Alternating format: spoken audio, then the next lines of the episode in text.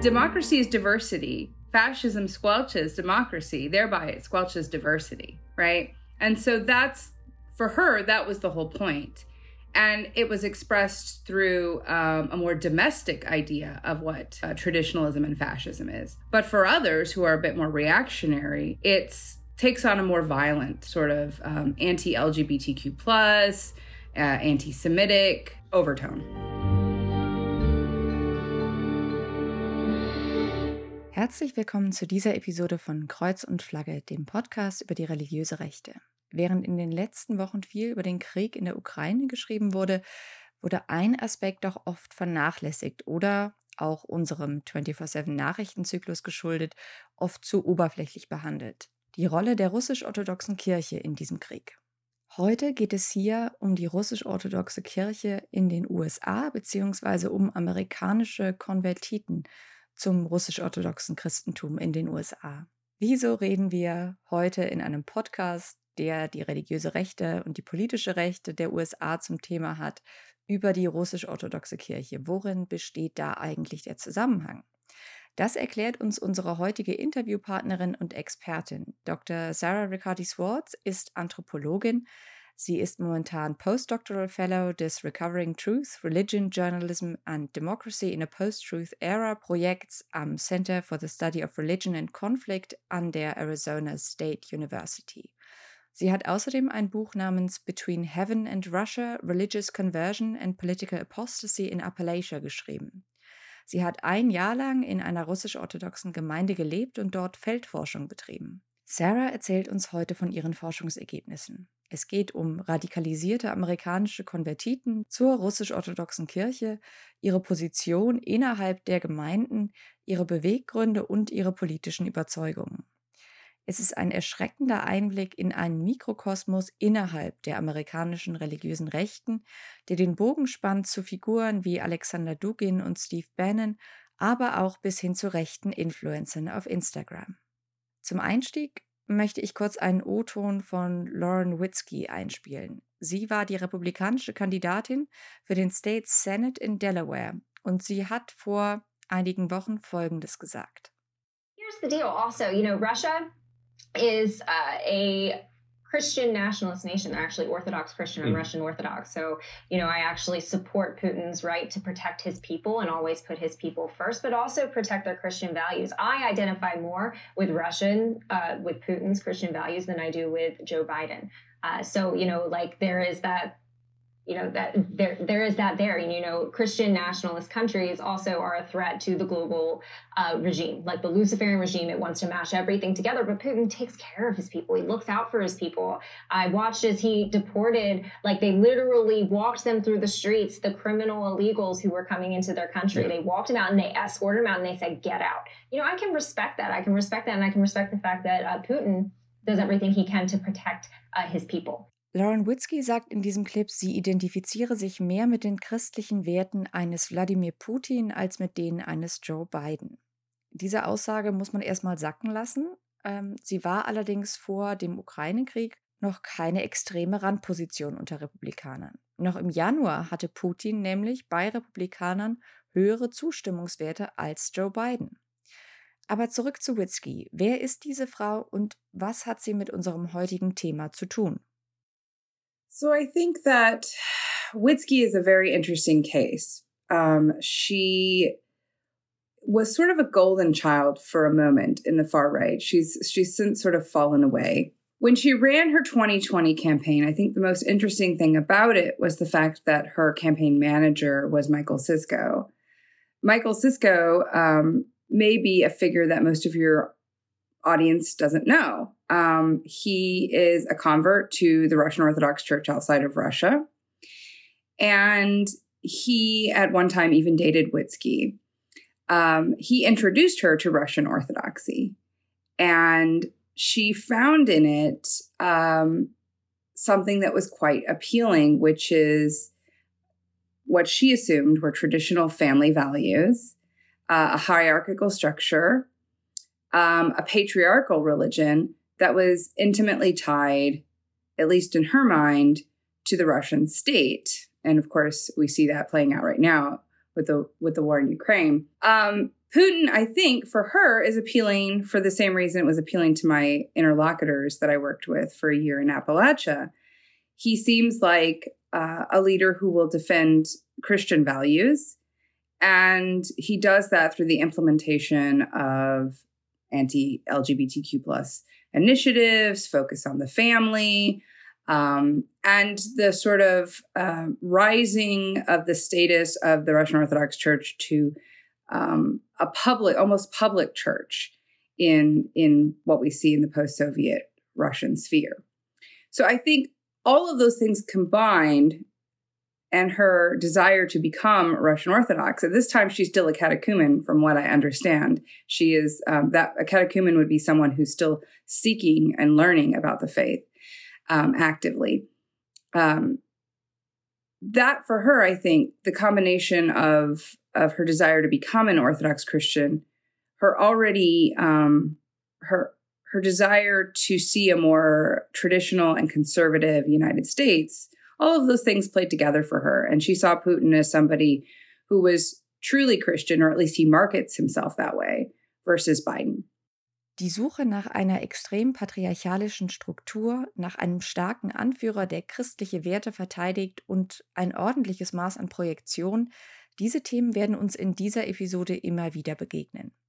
Die amerikanische Rechte sieht in Putin beispielsweise aufgrund seiner LGBTQ-Feindlichkeit eine Vorbildfigur. Und genau das war es, das Witzki an Putin gefiel. Wie ist das Standing von Lauren Witzki heute? und weshalb galt sie einige Zeit lang als einer der neuen Stars der amerikanischen Rechten. Und was ist seitdem mit ihr geschehen? Here was a candidate who had come from, um, it was sort of a pull yourself up by your bootstraps story. She had come from a background of drug addiction, of abuse, and she sort of worked her way up. She worked for the Trump campaign. She found favor in Delaware and uh, shockingly was nominated um, and ran an actually quite good campaign. Um, she ultimately lost. And so she's sort of the model. I mean, if you think about uh, the the model person for the GOP, it's somebody who comes from nothing and is one of the people, right? Um, who can fight for the people's causes in DC. But I actually think her her um, attraction to Putin probably led to her downfall. I mean, now you see a, a, very open attraction to Putin with people like Nicholas Fuentes, Marjorie Taylor Greene, people who are known conspir- conspiracy theorists. And so when you start to run with that crowd, um, the GOP, I mean, despite, um, dis- I, I'm laughing because it's it's like at this point, a lot of the GOP believes in conspiracy theories, as we can very clearly see in the media. Um, but there's also some sort of accountability. And I think that she fails to meet that standard for them at this point. Die offene Putin-Bewunderung von Witzki war dann doch ein Schritt zu weit für die GOP. Nicht, weil man einen anderen Gesellschaftsentwurf unterstützte, sondern weil ihre Art und Weise, das zu kommunizieren, dem politischen Projekt schadete und Ansehen kostete. Bevor wir weiter ins Detail gehen, müssen wir, glaube ich, noch zwei Begriffe klären. Einmal Trad, die Abkürzung von Traditional oder Traditionalist, und Trad Fascism. In ihrem Buch zitiert Sarah eine Frau aus der Gemeinde, die sie untersucht hat, die ihre eigene politische Haltung als faschistisch einstuft und das auch ganz offen tut. Gleichzeitig nennt Gwen, diese Frau, den Begriff Trad, um ihre politischen Ansichten zu umschreiben. Was meint sie damit? Was ist trad fascism? So, uh, you know, this this idea of trad fascism is is something that I sort of worked up after talking to Gwen. Um, Gwen understood fascism in a way that represented um, the sort of authoritarian support of family values. And what I mean by that is Gwen was focused on finding a spouse, which she did. Ultimately, she got married um, a, about a year after I left the field. And she was focused on raising her children in the church, being a housewife, um, playing a supporting role to her husband. For her, that's traditionalism. Now, there's also a type of traditionalism, if we think about, um, you know, theories of philosophy, uh, that has a long history. Um, there's a great, uh, Steve Bannon, for example, is a, is a very well known traditionalist. Um, Alexander Dugin in Russia, very well known traditionalist. These guys think about folks like um, Rene Guénon, Julius Evola, uh, who were focused on the idea of reclaiming primordial universal truths um, to support their worldview. I know a lot of far right Orthodox Christians who read these guys, who read Evola and Guénon. Gwen, as far as I've understand it, never read them. But those who have read them and Gwen have one thing in common, which is this impulse towards an authoritarian curation of the social sphere. And what I mean by that is they really want their worldview projected in the social sphere no matter what. Es gibt also verschiedene Ausprägungen von Trad, die aber alle einen gemeinsamen Nenner haben, nämlich die autoritäre Bewerbung von sogenannten in Anführungsstrichen Familienwerten. Von simpleren Modellen des Traditionalismus abgesehen, erklärt Sarah, haben Leute wie Alexander Dugin und Steve Bannon komplizierte, wenn auch nicht unbedingt in sich kohärente Philosophien aufgebaut. Sie beziehen sich unter anderem auf den italienischen Faschisten Julius Evola. Und auch wenn nicht alle Leute, die Trad sind, sich mit den Vordenkern der verschiedenen Formen des Traditionalismus auseinandergesetzt haben, überschneiden sich ihre Ansichten doch in großen Teilen. Wenn man die Schilderungen im Buch liest, dann wirkt es so, als sei Gwen stolz darauf gewesen, sich als Trad-Faschistin zu identifizieren. Sarah bestätigt meinen Leseeindruck und erklärt uns, weshalb Gwen ihre faschistische Haltung so stolz und offen vor sich hertrug. She was very proud of the fact that she was fascist because she thought that in order to have a holy nation, everyone had to believe the same thing, right? Because that she was also very anti-democratic, and that's that's the whole impulse. Democracy is diversity. Fascism squelches democracy, thereby it squelches diversity, right? And so that's for her. That was the whole point, and it was expressed through um, a more domestic idea of what uh, traditionalism and fascism is. But for others who are a bit more reactionary, it's takes on a more violent sort of um, anti-LGBTQ plus, uh, anti-Semitic overtone. Demokratie ist für diejenigen, die sich als Trad oder als Trad-Fascists bezeichnen, das gleiche wie Diversität. Und Faschismus beseitigt Diversität und führt zur Einheitlichkeit. Deswegen bevorzugen sie den Faschismus und sehen eine diverse multiethnische Demokratie als zutiefst unamerikanisch an. Das ist es, was hier als Gesellschaftsentwurf gewünscht ist eine autoritäre Gesellschaft, die uniform rechts und christlich ist. Welche Rolle spielen gemeinsame politische Ziele und Online-Kommunikation in der Trad-Community auch über Denominationsgrenzen hinweg? Denn als Trad bezeichnen sich ja nicht nur russisch-orthodoxe amerikanische Konvertiten, sondern auch einige Evangelikale und Katholiken oder Rechtsextreme aus dem offenen White Supremacy-Spektrum.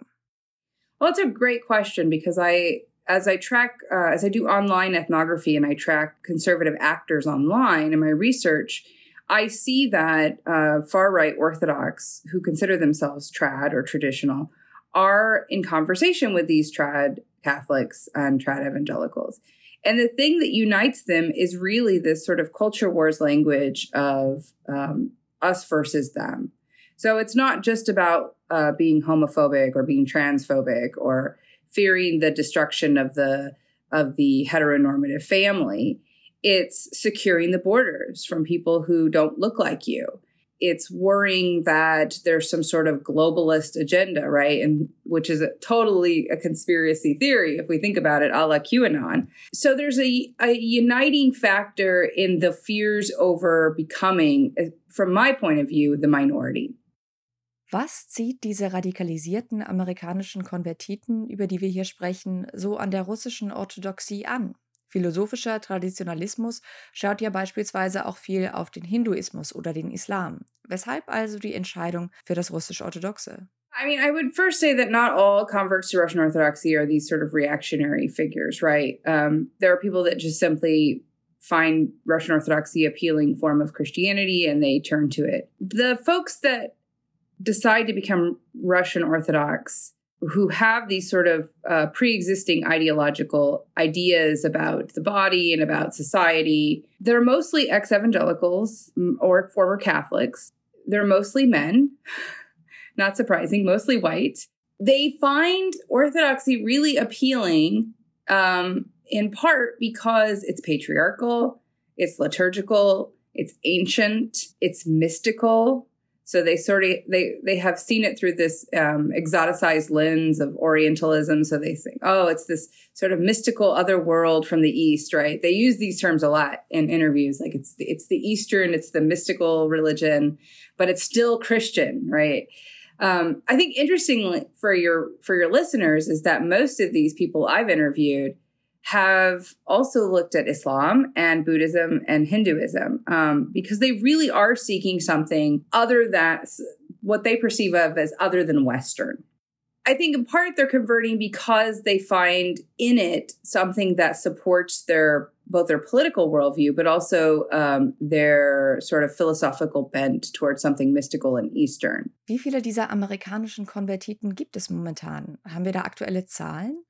The sad part about the Russian Orthodox Church outside of Russia is that they keep terrible statistics. They hate statistics, in fact. They don't like uh, people coming in and, doing stats on them. So we don't know. That's the very honest answer. What we do know is if we cross reference the parishes that are listed on, on the Russian Orthodox Church outside of Russia's website with the priests who are part of those parishes, it's very clear that the priests are um, there's a growing number of the priests who are converts. In the in the community I worked in, which was approximately 120 people total, in a town of a thousand, 90% were converts at the parish, and at the monastery, um, all but one was a convert. And that's that's fascinating to me. This community grew up because they wanted a community of converts to the Russian Orthodox Church. Another interesting thing is that in 2019, Holy Trinity Monastery in Jordanville, New York, which is long been seen as sort of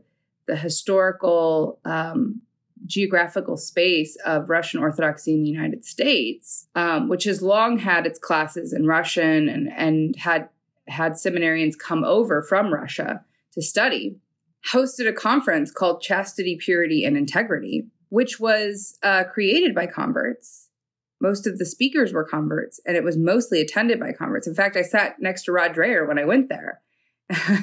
to to research it. Of course he was there. Not surprised at all, right?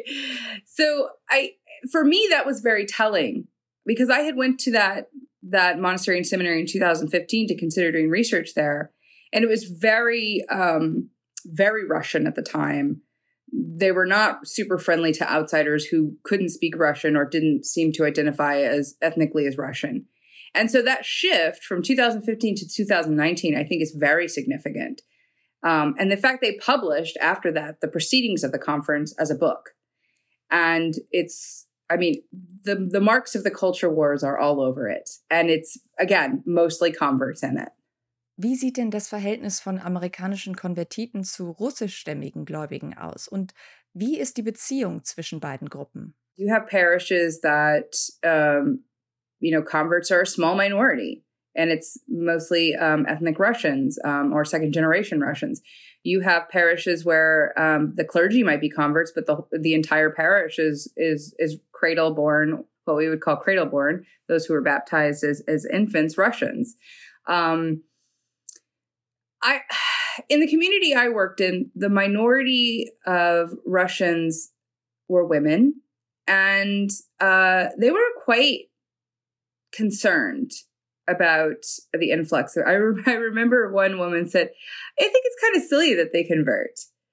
I mean, she's like, it's in our blood. Like orthodoxy's in our blood as Russians. So she said, it makes sense for us to be Orthodox, but I don't know why these these people would convert. And what was interesting is she was married to a convert. And she was still trying to grapple with this idea that that her husband had converted. Um, I think what bothered them the most, I remember sitting down with two um, sort of middle aged Russian women um, in the summer of 2018. What really bothered them was the idea that a lot of these converts wanted a return of a czar or supported Vladimir Putin's uh, rising uh, authoritarianism at that time. And one of them, I remember she she was making rose tea, and she stood up when the kettle whistled, and she poured the water, and she said, "Ugh, the czar is never coming back. It's ridiculous. Putin can't be the next czar."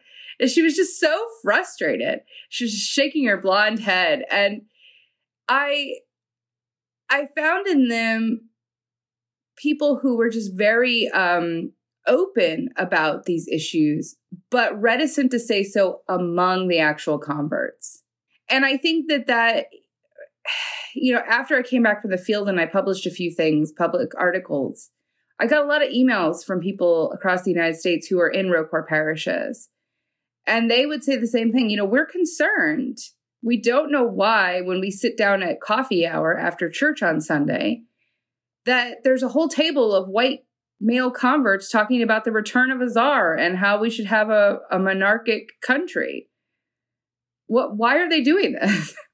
Es gibt also durchaus Spannungen zwischen russischstämmigen Orthodoxen und den meist männlichen, weißen amerikanischen Konvertiten, die sich einen König oder gar die Rückkehr des Zaren wünschen. Sarah hat ihre Feldforschung 2017 begonnen, nachdem Trump bereits gewählt war. Was hat sich in den letzten Jahren in der Gemeinschaft der amerikanischen Konvertiten Ihrer Ansicht nach verändert? So it's so one of the things that's really striking to me is the difference in converts since I've returned from the field. So I was in the field from 2017 to 2018, um, September to September. And I, it was nine months after the inauguration of Trump, which I think is very important to keep in mind. There was always this this sort of unspoken language of um, racism that was there. You could feel it. And there would always be these little remarks. There were two men who were openly white supremacists in the community. Um, one eventually left, and one stayed and sort of said he had a, a religious awakening and rejected um, white supremacy. But it's very clear from his uh, social media that he has not. I mean, he still does lots of Hitler memes and all of that. Actions speak louder than words. Um, but I would say overall, the community was focused on on purity, not so much racial purity, but sexual purity, gender purity. Right? They were very transphobic. They were completely terrified of trans people. Right? I doubt any in the community had ever met a person who had, um, you know, would consider themselves transgender. But their fears were just like over the top. Um, they were talk constantly talking because I was from New York. They were constantly talking about how cities are places where you can change your gender at will, and and their uh, cities are the great abomination, right? So they're like focusing on that sort of rural discourse. Um, as as you know the countryside is idyllic and pure and you know not corrupted by city life and people who live in the city um but since I returned from the field and I started my next research project, which is on racism and orthodoxy online, it's fascinating for me to watch the the even um, the more heightened radicalization of these converts. Um, it's very clear that they're anti-Semitic, uh, very clear. Um, in fact, because my last name is Swartz, which is German, um, and it's my husband's name actually attached to my last name.